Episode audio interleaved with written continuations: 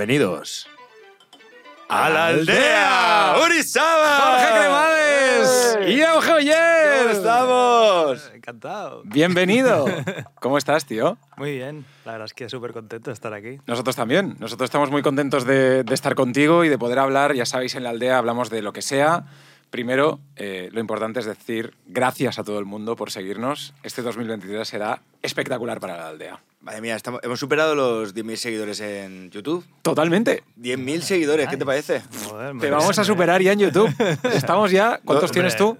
En un millón novecientos mil creo en Emprende y un millón en el canal. normal. La semana que viene estamos ahí. Pero eso ya no cuenta, en YouTube los seguidores ya no cuentan. ¿Por qué no? Bueno, cuenta cuánto llegas de gente. Ya.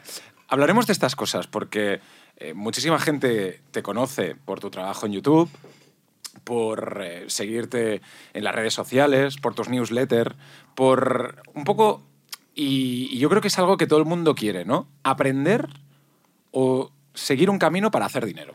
Sí. Y esto es importante. Sí. Porque yo creo que muchas veces en la escuela, en la universidad, no nos enseñan a hacer dinero. Nos enseñan, yo estudié periodismo, A gastarlo.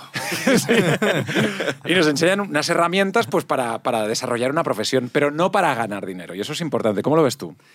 Sí, bueno, al final yo creo que siempre ha estado ahí ese conocimiento, ¿no? En los libros, en... es, es verdad que en la universidad o en el cole no, nunca te lo han explicado así tal cual, que yo creo que deberían, por lo menos un mínimo, ¿no? En plan, al menos saber cómo van los impuestos y todo esto, pero siempre ha estado en los libros. Yo mucho de lo que he aprendido ha sido a base de leer libros y muchos han escrito hace tiempo, ¿no? Yo leía antes, porque aquí nos documentamos mucho en las entrevistas, ¿verdad, Jorge? Sí, sí, sobre todo con, con Pap- eh, ¿cómo? Euge, con Euge. bueno, yo- eh, sí que es verdad que nos hemos documentado mucho y para la gente que no conoce a Euge de nada, ¿no? que podemos decir que, que, bueno, serán pocos, serán muchos, un titular, por así decirlo, o resumen de tu persona, aparte de los canales de YouTube y tal, es un hombre o un tío que ha gastado muchísimo dinero en aprender Sí. en formarse, en, en- en cultivar su mente y en y un poco en, en educar cómo, cómo manejar ese dinero. ¿no? 80.000 euros 80.000 euros en educación. en educación financiera o en general. ¿Qué quieres decir? ¿En, en- en educación de másters y tal? O... Sí. Sí, o más. O sea, en, en educación de carrera sí, pero eso no cuenta porque en el fondo me lo medio pagaron mis padres. O sea, es facilísimo gastarse de dinero. Pero yo personalmente, yo me acuerdo, o sea, a mí, a mí mi padre, yo vengo de una familia donde mi, mi abuelo pues montó una empresa de resinas químicas, lo hizo muy bien. eh, mi padre, pues oye, trabajó con él, pero se la vendieron y, y mi padre me dijo, oye, mm, este dinero que hemos conseguido con la empresa es para mí y para tu madre. Y, Y tú vas te a-". jodes. Sí. No, me lo dijo tal cual, y dijo, y vamos a vivir muy bien. Y, y ahí yo me, me, me pilló con un choque de decir, hostia, además me dijo, ¿sabes todos tus amigos que van a trabajar en empresas de, de, de- de sus padres y tal? Pues tú no hay empresa. Pues y tú tú, no. vas a tener que hacer tal. Y dice, si quieres yo te pago toda la educación. Y eso bueno, soy un privilegiado por eso, porque le dije, oye, pues voy a pillar libros, voy a empezar a, a aprender, porque me di cuenta que si quería hacer algo tenía que aprender mucho. Hay mucha gente que ha pasado por muchos sitios antes que nosotros y saben un huevo y encima hay una cosa que son libros que se han comido la olla y, y- y después de todo lo que han aprendido lo han sintetizado en 200 páginas. ¿no? Claro. Y vale 10 pavos ese libro. Yo, yo Hostia. leí que en tres años te habías leído 500 libros. Sí, no de la, o sea, la gente cuando dice eso es imposible, haces las mates y dices, vale, no, es imposible. No son libros de, de Au- novelas, son libros de empresa, de, de- de autoayuda, de marketing y muchos, cuando, cuando empiezas sí que hace falta que te leas el libro entero de marketing, pero en muchos empiezas ya a ir a la fuente, ¿no? Y encuentras los libros más categóricos. Y luego hay algunos libros que te los lees en media hora, porque es que los conceptos, yo voy al índice y digo, vale, es que la mitad de esto ya, ya lo he leído en otro sitio, ¿no? Vamos Claro. a por la pepita o vamos a ver qué es lo nuevo. Claro. Y yo hice el hábito de levantarme cada día y ir a, buscar esas pepitas, ¿no? Eh, ahora ya no leo tan, tan heavy como antes, pero, pero sí, intenté leer un montón y, si no leía eso, leía resúmenes y leía todo lo que podía pillar. Yo creo que eso es importante, tío, porque eh, no sé si vosotros, muchos que estáis viendo la aldea, estáis, le- estáis leyendo asiduamente, pero yo creo que ahora, últimamente, con todas las distracciones que tenemos, Sí. hostia, a mí me cuesta tanto concentrarme después en un, en un libro porque siempre pienso, ¿y qué estará pasando en Instagram? ¿Habrá subido Jorge el vídeo de Instagram o algo? Es importante. Yo, yo es verdad que ahora sí que he cogido mucho el, el- el hábito de leer, o por lo menos leer un poco, 10 páginas o algo así. Y mm, quiero hacerte la pregunta. Cinco libros que te hayan cambiado la vida. Hostia. A ver, em, hay uno que me encanta que es eh, El obstáculo es el camino de Ryan Holiday. Sí, maravilloso. Brutal. Yo leí eso y fue como, hostia. Estoico y tiene un montón de, de- de libros Sí, sí.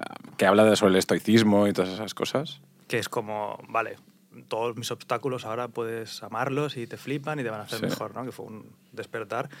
Eh, otro que es el clásico de autoayuda, que es Control de su destino de Tony Robbins, que ahora sí te lo lees y dices, bueno, vale, muchas cosas de estas, pues... Pero en su día me, ma- me, me marcó mucho.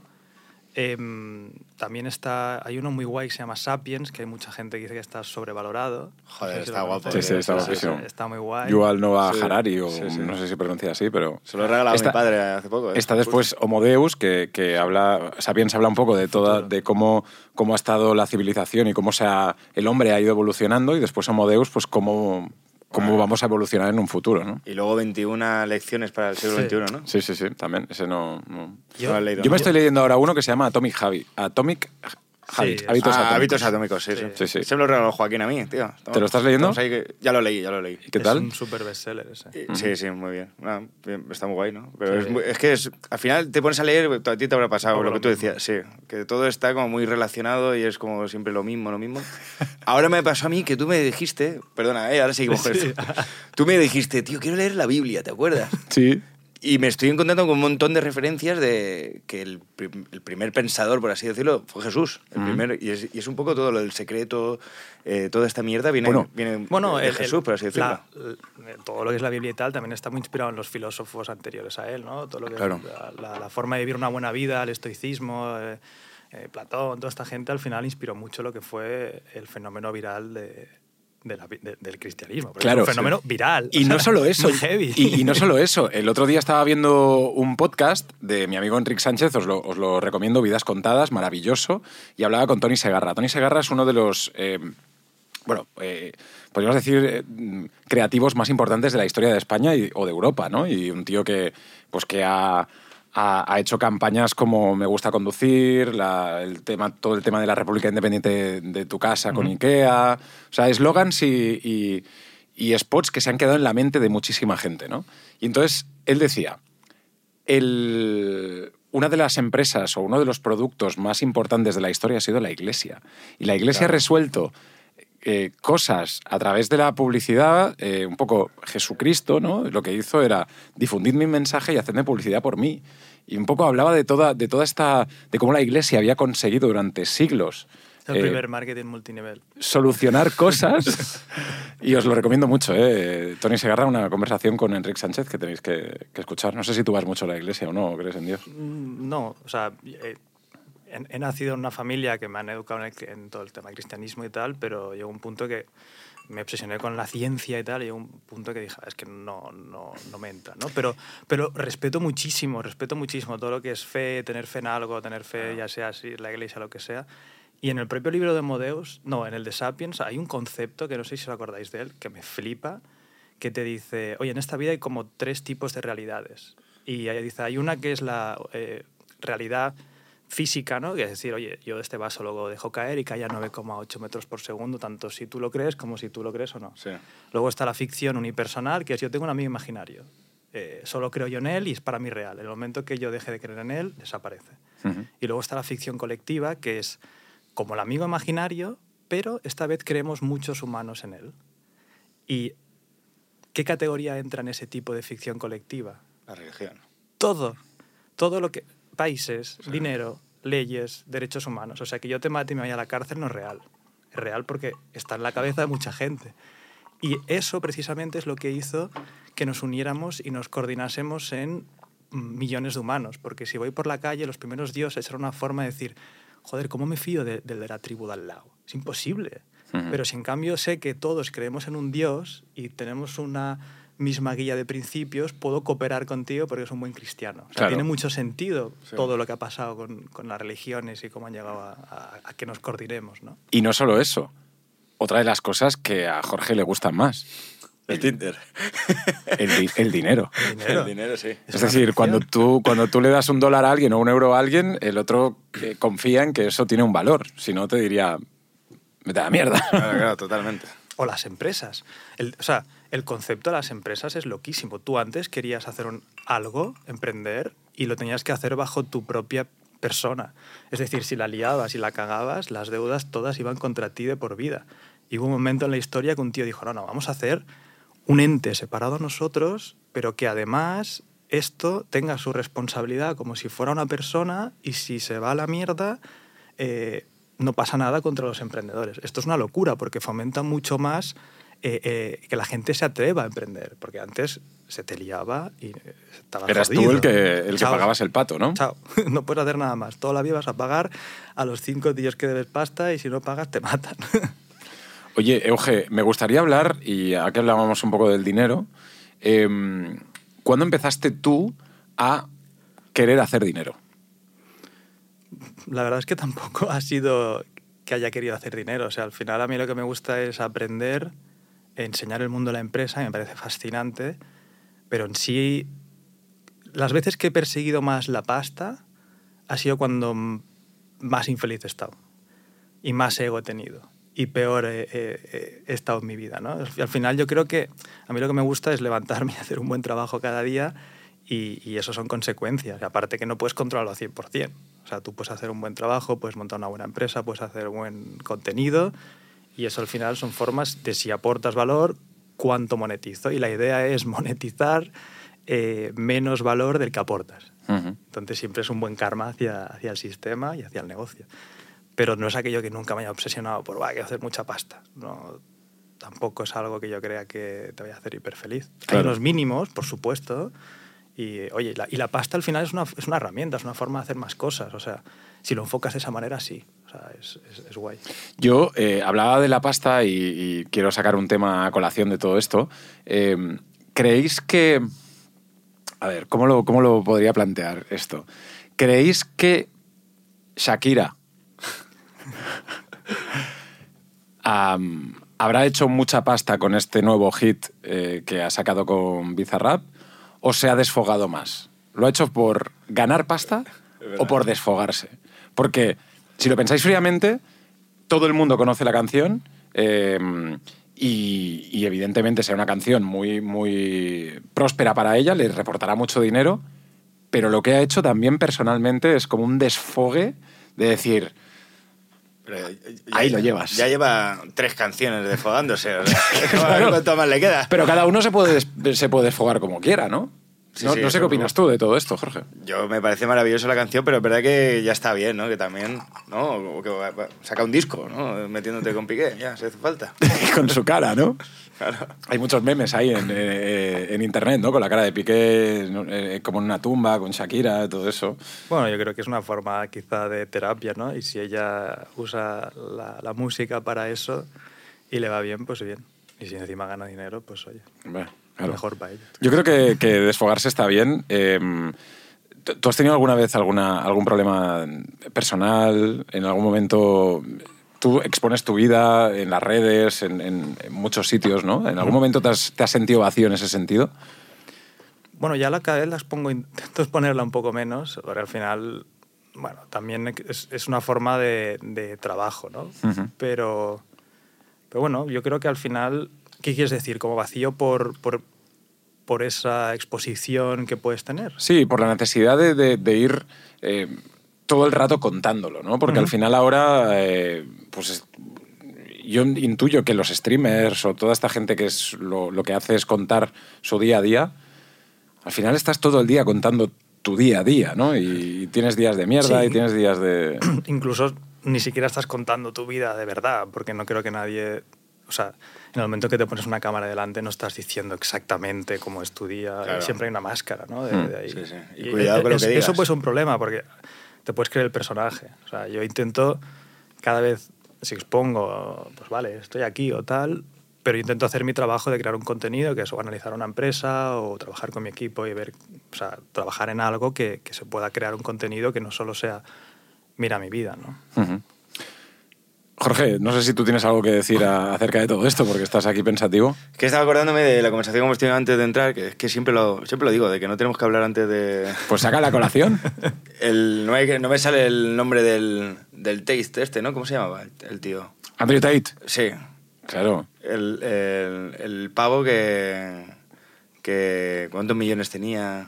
No acuerdo que estamos hablando. Veo que estabas muy atento a lo No, que pero es estábamos que hemos, hablando. hemos cortado y hemos dicho, lo, lo hablamos ahora luego en el programa. Y nos ¿Podemos hablarlo? O sea, que estábamos hablando de, de Andrew Sí, de- Tate. sí, o sea, estábamos diciendo que... este Ah, fue- Ah, vale. presentemos un poco la- al personaje, ¿no? Para que la gente se, se A ver, ubique. quien no lo haya visto, pues mm, seguramente habéis visto un TikTok o algo. Es este hombre que eh, usa mucho la polarización, que esto se está haciendo mucho en redes, que yo un poco he dejado de ver redes precisamente por esto, porque no sé si os habrá pasado, pero llega un punto en el que el algoritmo te consume.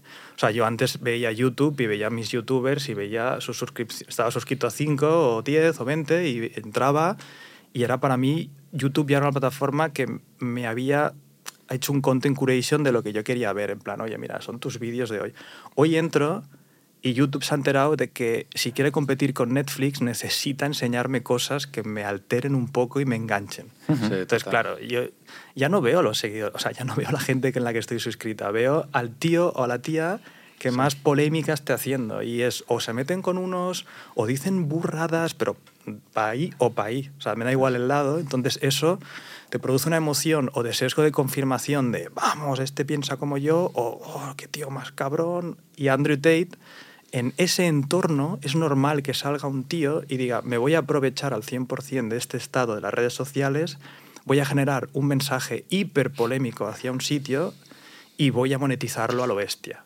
Y él lo que ha hecho es ha dado cuenta que hay un montón de chavales que mm, están perdidos en la vida o tienen, bueno, como yo he estado, como mucha gente ha estado, ¿no? Que Todos hemos estado en un momento perdidos, ¿no? Estás de, oye, pues con 16, 18, 17 años te saltan muchas dudas. Que perdona que te corte. En este, en este punto, y tú también les conoces, la gente de Nude Project, eh, Bruno y Alex, que desde aquí les cracks. saludamos. eh, una empresa que está facturando ahora 10 millones de, de euros en 2022. Alex nos dijo, o Bruno nos dijo, que, que- que habían, habían empezado desde la total eh, perdición. Ellos estaban los dos perdidos, ¿no? Entonces es un poco lo que tú decías. Sí, sí.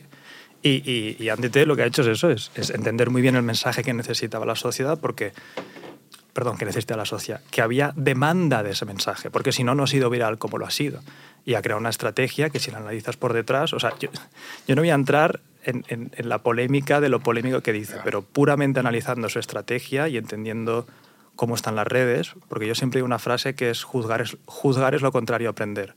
Luego lo juzgaremos, pero si analizas lo que ha hecho es muy interesante, porque ha cogido un estado de redes sociales donde el algoritmo premia 100% el estado emocional de euforia o, cabreo y ha dicho, vale, voy a hacer un mensaje hiper po- polarizado, voy a crear un producto que además es de entrada muy barata, que son 49 euros al mes, que es un Discord con profesores, historias que ahí no me meto si es peor o mejor el producto, hay gente que ya lo ha analizado y han sacado sus conclusiones. La conclusión es que es una mierda, ¿no? A ver, Sí, pero que le da 11 millones al mes, ¿no? Por, por 49 euros al mes lo que ha hecho es ha puesto un profesor de cada tipo de temática de forma que puedes ganar dinero en Internet, pues tienes profesores de copywriting, de criptos, de tal. Eh, para el producto, ¿toda esa información la puedes encontrar fuera de Internet? Sí, pero hay gente que a lo mejor no, quiere, no puede o no sabe o cómo buscarla y él te lo organiza y te lo pone ahí. Bueno, hasta ahí el producto está bien. El problema, y mucha gente dice que es una, un tema multinivel, es porque en uno de los apartados, que es marketing de afiliados, el primer afiliado que te hace promocionar es su propio producto. Entonces te dan una comisión del 50%, pero lo que han hecho es enseñar a esos chavales a o, enseñar o les dicen, oye, subid este tipo de contenido a TikTok, a estas nuevas plataformas, y resulta que estas plataformas eh, necesitan mucho contenido. Es decir, cuando saben que te interesa algo, te bombardean ese contenido para engancharte. Y Andrew Tate no ha estudiado cómo hablarle a estas plataformas de forma correcta, lo único que ha dicho es a su ejército de gente que está ahí, mm, aquí, aquí van como mis vídeos largos. Como Jesucristo, ¿no? aquí, aquí están mis podcasts, fragmentarlo, cortarlo y vosotros dadle caña. Claro, y ves a chavales que consumen TikTok todo el día, que saben exactamente qué música está de moda, cómo son los vídeos nuevos, cómo eh, poner un vídeo de un videojuego abajo mientras el otro está arriba para que la atención no se vaya. Y esto, de repente tienes 10.000 TikToks subidos de este tío al día. Eso para mí hay que aprender y hay que ver cómo, cómo funciona. Luego podemos juzgar lo que quieras, pero eso es interesante. Hay gente que por el juicio se pierde la estrategia que está haciendo, que será peor, mejor, y habrá gente que era todo es una mierda y tal. Pero es curioso cómo lo ha hecho y esto ha hecho que creo que no sé la última vez que lo vi, no sé si estaré por ahí los números bien, pero no sé si eran 200.000 personas inscritas en su membresía o 100.000 o 200.000, que esos son pues 5 o 10 millones de euros al mes. Eh, le va bien, ¿no? Bueno, está en la cárcel ahora, ¿no? ¿Cómo, cómo acabó eso? Bueno, eh, no sé si visteis un vídeo que fue muy viral eh, en el que él está en España y se mete, se, mete, se mete en España porque decía, yo estaba conduciendo un Ferrari, dice además que estaba con una española en el, en el Ferrari. Em, y entonces fue a poner gasolina. Mm, cuando entró a, a, pagar, dijeron que si no tenía mascarilla no podía pagar y el tío dijo, vale, mm, si no me dejáis pagar, me voy. Y, y entonces le dijeron, no, no, pero tienes que pagar. Entonces el tío lo que hizo fue coger el dinero y tirárselo a esa persona que estaba trabajando ahí en el suelo y se piró. Y el tío lo decía además desde un punto que realmente asqueroso, ¿sabes? Que, que, dices, ¿cómo puede ser, cómo puede ser que, que, todos fomentemos este tipo de personas, ¿no? Y que es lo que tú decías un poco, pues los veamos porque les odiamos. Pero, claro pero que es como asqueroso el tío, no sé. Y esto es un problema del estado actual de las redes, es decir, bueno, eh, se ha sabido aprovechar de esto y es lo que te digo, a mí esto que dices me parece, no es un tío que me caiga muy en gracia, ¿no? Pero te sirve para aprender dónde están las redes, cómo, cómo nos han creado máquinas de engancharnos. O sea, hay ingenieros de Facebook que vienen de estar en casinos, de, de cómo crear tragaperras y es que su negocio ya no es que haya un tío malo ahí arriba que mueva los hilos, es que su negocio va de más ojos en su plataforma para tener más anunciantes. Los incentivos de la compañía entera están en que te quedes más tiempo y compiten entre sí. Entonces, es, yo, yo, yo por lo menos he intentado este año dejar las redes, de alguna manera, el consumo, porque me he dado cuenta que pasas mucho tiempo y al final hay una frase muy guay que es acabas convirtiéndote en lo que más le prestas atención. Y si estás todo el día dejando tu mente a merced de algoritmos, es que ni siquiera controlas tú ya lo que vas a ver. Porque aunque estés suscrito a canales que te gusten, YouTube un día te dirá, oye, mira, hay un vídeo muy interesante sí. de un tío que se ha metido con otro tío, que vas a flipar. Sí. Y caes ahí y tu mente está en modo guerra, en plan, oh, ah, no sé qué, a ver qué pasa ahora. No, no mola esto. Y al final yo creo que hay que coger un poco las riendas de, de, de qué te metes en la cabeza porque igual que hay una dieta física, hay una dieta mental. Y hoy en día nos estamos atrofiando un poco. Yo no sé si tú, Jorge, eh, porque esto lo hemos hablado en algún momento, ¿no? El, eh, además aquí en la aldea, de la hora mágica. Eh, ese momento en el que te levantas y estaba escuchando el otro día una entrevista que, que le hicieron a Les González también, el actor, que, que hablaba de eso, de, de, de, levantarse y lo primero que, que, hacemos es mirar el móvil con una noticia mala, con un mensaje de algo que tienes que hacer porque tu jefe te dice que tienes que entregarlo hoy, tal, tal, tal, y ya te pone en un estado de mierda. Entonces tú hablabas un poco de la hora mágica, ¿no? Yo hablaba de la hora mágica y es una hora de no tocar el móvil conforme te levantes, hacer otras cosas, algo de ejercicio o desayunar tranquilo. ¿Eso lo haces en plan todo? Sí, sí, sí. Porque... Pues de coña. Pero es que a mí me igual. pasa que, que, no me doy cuenta del tiempo que... Y llega un momento que digo, tío, tengo que parar eh, incluso a lo mejor digo, venga, tengo que mirar tal email. Y en cuanto abro, ya tengo puesto ahí eh, YouTube o, o, Facebook o algo así, porque se me ha quedado. Y, y, y mi te, mente. Te acabas acadeando en agujeros de que hago. Y de repente digo, hostia, el email o, o, lo que tenía que contestar o tal, porque el WhatsApp también te, te atrapa ahí un poco. Total. Y no es. Eh, el WhatsApp es que te, ah, voy a contestar a Uri para lo del podcast de tal, y de repente me, estoy hablando con 40 personas y no le he dicho nada a Uri ahí. Que es lo que normalmente pasa. Pero sí que me pasa eso y últimamente digo, tío, tengo que hacer algo para no... La primera solución que he encontrado es esa, pero me gustaría más al día a día. Y uso ahora mucho el modo no molestar porque es verdad que de concentrarte algo así, dices, dejo el móvil y me concentro, tío, y lo dejo a lo mejor en otro lado de la, de la habitación. Porque yo, yo soy un, una víctima, tío, de, del siglo XXI. Hombre, yo creo que tú eres una víctima de TikTok. Sí, sí, yo de todo. No, pero de TikTok más. ¿Cuál es la red social que, que, que consumes más? Bueno, es que el, TikTok. Eh, sí, sí, TikTok, vamos. El, y ahora a lo mejor Instagram por los reels, porque es lo mismo que TikTok, pero vamos. Yo estaba en, estábamos en China, tú y yo, Uri, ¿te acuerdas? Y en China estaba lo que vino antes de TikTok, estaba Musicali y una plataforma china que fue la que compró Musicali. Y luego, y, la de Byte o Byte, no sé Era qué, China, sí. no me acuerdo cómo se llamaba, ¿no? Pero, Pero bueno, era el, el, mismo rollo, ¿no? Sí, se formó, cuando se lo compraron, eh, formaron TikTok. Y los chinos, que, que nos enseñaron a nosotros la aplicación esa, nos hicieron una cuenta de... Ah, me acuerdo. Una cuenta china, con la aplicación china, con un, bajado por un ID de, de Apple chino, porque no lo podíamos tener, y teníamos el TikTok chino, que, no- que no me acuerdo, y, y entonces de repente le digo, "Uf, esto es un enganche. Yo me enganchaba viendo chi- chinos, o sea, no entendía nada, pero... Pre- previo a que llegase TikTok Previo aquí. a- a- o sea, a- viste el futuro en plan... Bueno, es que de hecho... eh, Te enganchabas viendo chino, Claro, ¿no? de, hecho, de hecho, me metía el- en los hashtags chinos y dije- dije- pensaba, algunos era humor, risa, no sé qué, porque bueno, no entendía nada. Y ahí fui sacando algunas, co- algunas coñas que, que hice en español, de, de China y tal. Pero espérate, la más fuerte es que los chinos me decían, hay un hashtag muy famoso ahora mismo que es enganchado a, a- a- a TikTok, bueno, al, al este chino. O sea, ellos ya estaban diciendo, enganchado, que, que decía que, que se pasaba el tiempo sin tú darte cuenta. Claro. Los chinos ya lo, ya lo, ya lo comentaban. Hay una, hay una serie de vídeos, no sé si os, si os aparecen a vosotros también, de, de, de chicas chinas que comen un montón. Ah, sí. Sí, a Y mí no me cosas raras, ¿no? Como, Cosas como raras, de como semivivas. Sí, sí, eh, sí, y es como... sí, muy random. Pero al final eh, quieren, o sea, es la guerra a la atención, ¿no? O sea, todo lo que sorprenda, yo cuando veo eso es como, ¿qué, qué es esto, tío? Ya. Yo no sé si tú tienes hijos o no. No, Eh, todavía. yo tengo dos hijas y, y os puedo decir que en su cabeza, niñas pequeñas, mm, es lo que tú estabas relatando ante- antes, ¿eh? el tema de que lo ven y es como un enganche de, de- de ir viendo mm, lo que está sucediendo. Y, y además el otro día mi hija me decía, papá, es que no quiero la tele, Sí. quiero otra cosa, ¿sabes? Quiero el móvil. Es que yo a veces, seguramente os ha pasado, yo tengo la tele en casa y estoy con el móvil. Sí, sí, sí. y sí, digo, la tienes puesta y qué está- tonto, o sea, estoy así, de una, porque, al menos ponlo en la tele. No, es que aquí voy más rápido haciendo mis Sí, cosas. sí. Mira, otra cosa que hago yo es, ahora digo, voy a ver una peli y la veo. O sea, digo, momento de película, tío, modo avión, tal, y, y me la pongo. Y no, no rollo porque tú- ahora ya hay tanto cine, hay tantas series, tanto tal, que resulta como efímero ver Y a ti te pasaba serie. viendo una serie y de repente, ah, necesito más estímulo. Claro, claro, y, móvil estás- y te pones, dices, ¿qué hago, tío? claro, te pones una peli. Un partido de fútbol. Sí, o una peli que no te importa, la pones de fondo y estás ahí viendo la peli y al final estás perdiendo un tiempo porque no, no le estás ni prestando atención a la película, ni prestando atención al, al móvil suficiente.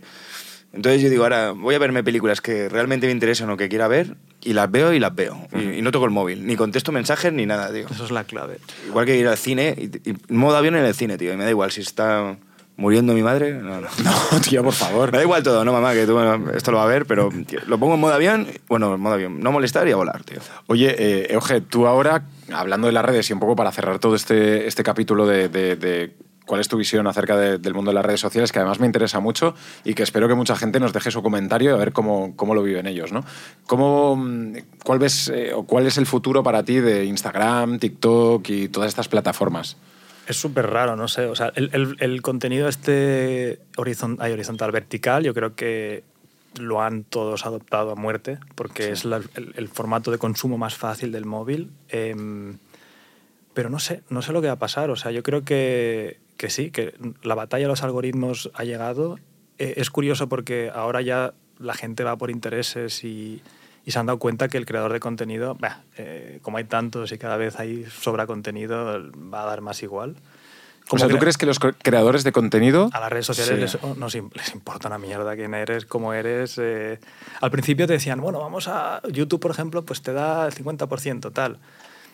Vale, ok, pero si hay una súper oferta de contenido, al creador da igual, hay 800.000. Pero tú no crees, y eso es, eh, este es un debate, ¿eh? ¿no crees que hay muchísimos creadores, pero solo hay un Ibai, Sí. solo hay un MrBeast, Winner takes all, ¿no? Y, y- y el, y el, solo hay un- un- una persona que, que- que sea superior a todos los demás? No, y aparte, Cristiano, un Messi, ¿no? Sí. No, y aparte también lo- los, creadores que más, que más reinvierten, los creadores que más chich, pero igualmente ellos se les... O sea, la vida de un creador es como un poco un deportista. Em, que antes lo hablábamos. Yo, por ejemplo, creo mucho en, oye, ya que esto está pasando en las redes, yo lo que al menos estoy haciendo y veo que otra gente también hace es, yo estoy pasándolo a, a nuestra newsletter, que es en plan email, mandamos emails, es, es más una relación más personal con esa persona. ¿no? En mi caso lo puedo hacer porque yo lo que hablo es de empresa y la gente que, habla- que es de empresa abre todavía el email. Si tu público son chavales, no, no, no, no tiene mucho sentido. ¿no? Pero, no sé, el tema de las redes sociales va a ser curioso. A veces es pendular, a veces yo creo que la sociedad mm, se tiene que dar cuenta también del daño que esto está haciendo. Yo creo que habrá mucha más conciencia.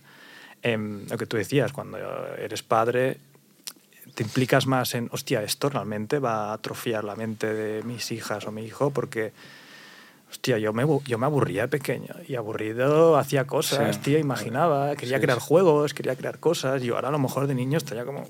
Sí, ahora no te aburres, tío. Yo lo pensaba eso, que ya no te aburres, ya no hay eh, momento de aburrirse. Estás, incluso cuando te vas a aburrir es como lo peor, de, te metes en un avión y tienes que estar dos horas sin hacer nada y estás pensando, "Uf, tu mente tal, digo, voy a intentar dormir, voy a no sé qué. Verdad, antes estabas como... Y aparte que yo creo que cuanto más te aburres, yo, yo, por ejemplo, eh, este año me he hecho como 10 mandamientos internos para intentar trabajar, porque he visto temas de esto en las redes que estaba yéndome, digo, voy a intentar dejarlo, y uno de ellos era volver a leer. Pero no volver a aprender, volver a leer, porque leer, en el fondo, eh, no puedes estar leyendo y pensando en otra cosa, porque no te enteras de lo que está pasando. Nada de audiolibros, porque el audiolibro puedes caminar también, no, no, leer porque es una forma no solamente de aprender, sino de sentarme y volver a entrenar a mi cabeza, a, tío, estate pendiente de lo que te están diciendo aquí. Eh, y eso además hace que cuando me pongo una serie, me excite más la serie, porque Claro. veo una al día, no 100 estímulos constantes. Sí, sí. Ahora que dices volver a leer, termina con la lista de libros, que habrá gente ahí escuchando el podcast que dice, bueno, y los que faltan aquí, los... Buah, Ha sido una buena manera de retener a la audiencia. Sí, sí, sí. sí. hay, hay un gran podcaster en, en Estados Unidos que se llama Le- Lex Friedman. Sí. Eh, él él, eh, ha hecho un... Le podéis buscar en, en Twitter porque tiene la lista, ¿no? Y ha hecho como un challenge en el que habla de que va a leer un libro a la semana durante todo el año, ¿no? Y entonces son libros, él tiene la lista, decía, si queréis meter otro, pues podéis, podéis hacerlo, pero, pero realmente hubo muchísima gente que dice, me voy a apuntar a este, a este challenge y voy a leerme un libro a la semana que yo ahora lo pienso y pienso, joder, es imposible. O sea, no, no, no sé de dónde sacaría el tiempo, pero bueno. Nosotros tenemos una colección de, de NFTs basada en los libros, que es Bookers, y hemos hecho un desafío este año a todos de leer un libro al mes. Y luego los que consigan leérselo les ponemos como un reto, un test y tal, y hay recompensas y cosas chulas. Es como una forma de obligarles a a leer un poco más. Oye, hemos hablado del, del futuro de las redes, hablemos del futuro del dinero y hablemos de, de, pues esto que hablabas de los NFTs, Bitcoin y todo, todo el entorno cripto. ¿Tú cómo lo ves? Yo el tema Bitcoin, Ethereum y tal no me gusta mucho predecir porque no es mi especialidad, pero sí que el tema de los NFTs, por mucho que tenga ahora todo este nombre chungo ¿no? de, de qué ha pasado, porque ha, ha sido un poco una locura lo que hemos vivido, pero al final lo que es un NFT es un activo digital que esta vez sí que no depende de una plataforma que te lo pueda quitar. Es decir, los activos digitales llevan existiendo desde hace mucho, eh, desde la granja de Facebook que te decía compra más cosas para tener ahí tus granjas, hasta las skins de Fortnite, todos esos son activos Sí. digitales, pero es una empresa la que la controla. Es decir, el día de mañana, si Fortnite decide quitártela, te la quita. ¿no? Em, la blockchain al final, que no deja de ser como una base de datos descentralizada, te permite tener activos digitales que eh, no dependan de si yo mañana me voy o no. Entonces, yo creo que es algo súper interesante de explorar. Yo creo que hemos vivido una burbuja loquísima de, de las cosas que estaban saliendo ahora de mil colecciones todo el rato y tal, pero es muy interesante lo que está sucediendo, ¿no? Y, y- y para explorar yo creo que, que es guay. Y aún veremos qué casos de uso van saliendo.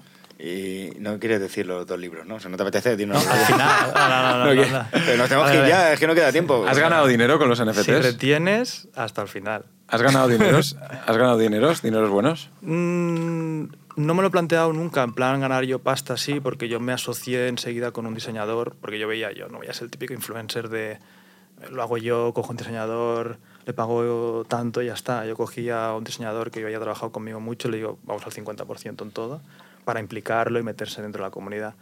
Y, a ver, generamos, no tampoco una locura, pero sí que se ha quedado en el proyecto. O sea, a mí me interesa mucho en largo plazo. Más que nada porque mi imagen está ahí. Ujú. Entonces, yo a mí es muy interesante. Una ha sido una colección de libros donde dimos acceso a, a Líder Summers, que es una empresa de resúmenes de libros que compré hace tiempo.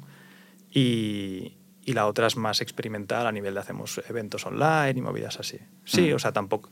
mm, Quiero decir, si me hubiera centrado en mi empresa, hubiera ganado más dinero. O sea, si me hubiera centrado en, en lo que tenía delante más que ir al NFTs, seguro hubiera ganado más pasta. O sea, lo he hecho un poco porque me interesaba mucho eh, la experimentación en ese campo, ver qué estaba pasando, etc. Ujú. Me gustaría que la gente nos eh, contara y nos preguntase cosas. Eh, podcastaldea.gmail.com, ese es nuestro, nuestro email y la gente nos puede mandar lo que quiera también, que se suscriban. Claro, Claro, claro. Te nuestro digo los libros. Dilo los libros. Venga. Quedaban dos. Eh, uno es el clásico Cómo ganar amigos e influir en las Ah, personas. buenísimo, tío. chapó, que en el fondo el título parece que te van a enseñar a manipular, te enseñan a ser buen tío. Sí, o buena sí, tía. sí, O sea, es como básico, sonríe, acuérdate el nombre de la gente. Es como, hostia, vale. No hace falta que te lo leas tú, Jorge. ya Bueno, lo sí. leí, ya lo leí. Tengo, tengo todos ¿Lo los trucos y esos mierdas, sí, claro. Tengo mi lista de nombres y cosas así. Y, y luego el otro es uno que se llama eh, Growth Mindset, que es la mentalidad del éxito, creo, en español, por Carol Dweck, que es una joya, que te enseña como que hay dos tipos de mentalidad. La gente que tiene más mente de fija, que se cree que ha nacido con ciertos talentos y no puede crecer, y hay otra gente que se cree que cada día mejora. Entonces, incluso hay cosas como eh, si tú criticas a alguien con mente fija, se enfada porque en el fondo le estás criticando a ella. Y si criticas a alguien con gente con mentalidad de crecimiento, se alegra porque dice, qué guay, porque mañana seré mejor. Gracias por la crítica, lo voy a incorporar y mejoraré. ¿no? Ese Qué libro bueno. es una joya. Oye, pues yo me quedaría con esta idea y la gente que, que nos esté escuchando ahora, que haya escuchado todo el podcast y que, y que haya llegado hasta aquí, que escoja un libro, que deje un comentario. Mm, si de esta charla mm, podemos tener a cientos o miles de personas que escojan un libro, que se gasten 10 pavos y que, y que escojan un, un libro, que nos lo dejen en comentarios y que, Que y que nos digan libros. tal. Claro. Que nos recomendéis libros. Euge, muchas A, gracias. ver, a vosotros, hombre. ¡Grande, Euge! Ole. ¡En la aldea! ¡Uri! ¡Jorge Cremades! ¡Grande!